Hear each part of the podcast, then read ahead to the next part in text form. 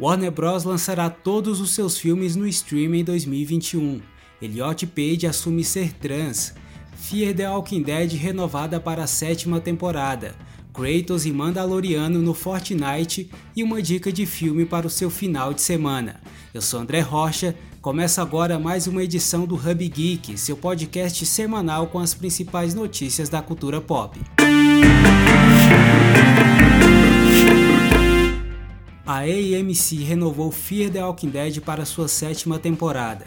Lançada em 2015, a série derivada de The Walking Dead conta a história de duas famílias que precisam sobreviver ao apocalipse zumbi. No Brasil, todos os episódios da série fazem parte do catálogo da Amazon Prime. A sétima temporada deve estrear em 2021, ainda sem data específica. Nos games, novidades para os jogadores de Fortnite. A Epic Games anunciou novas skins que farão parte da nova temporada do game.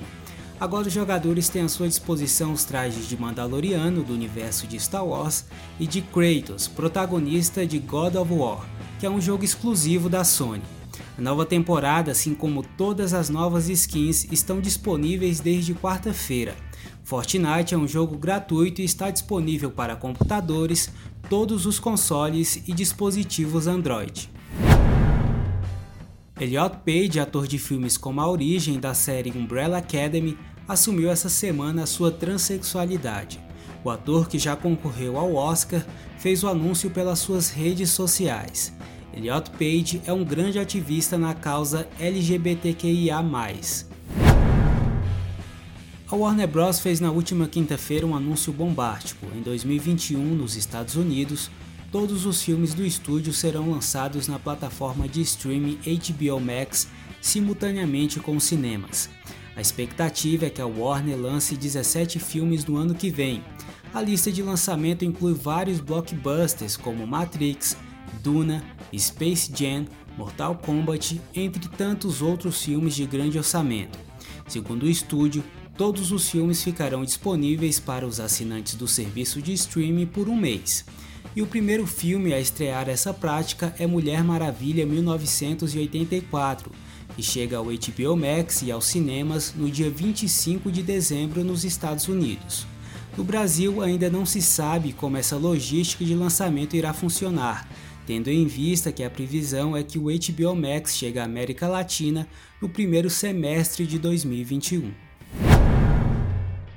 Minha dica da semana é que você assista Mank, novo filme do David Fincher, que estreia hoje na Netflix. Mank é um drama que mostra os bastidores da produção do filme Cidadão Kane durante os anos 30 e 40 em Hollywood. No filme acompanhamos a vida conturbada de Herman J. Mankiewicz, sua trajetória e relação com grandes nomes da indústria cinematográfica para roteirizar Cidadão Kane, um dos maiores clássicos do cinema de todos os tempos. Mank tem 2 horas e 12 minutos de duração e é protagonizado por Gary Oldman. Essa foi mais uma edição do Hub Geek. Não se esqueça de seguir a rede social do podcast, HubGeek1 lá no Twitter. Obrigado pela sua companhia. O Hub Geek volta semana que vem.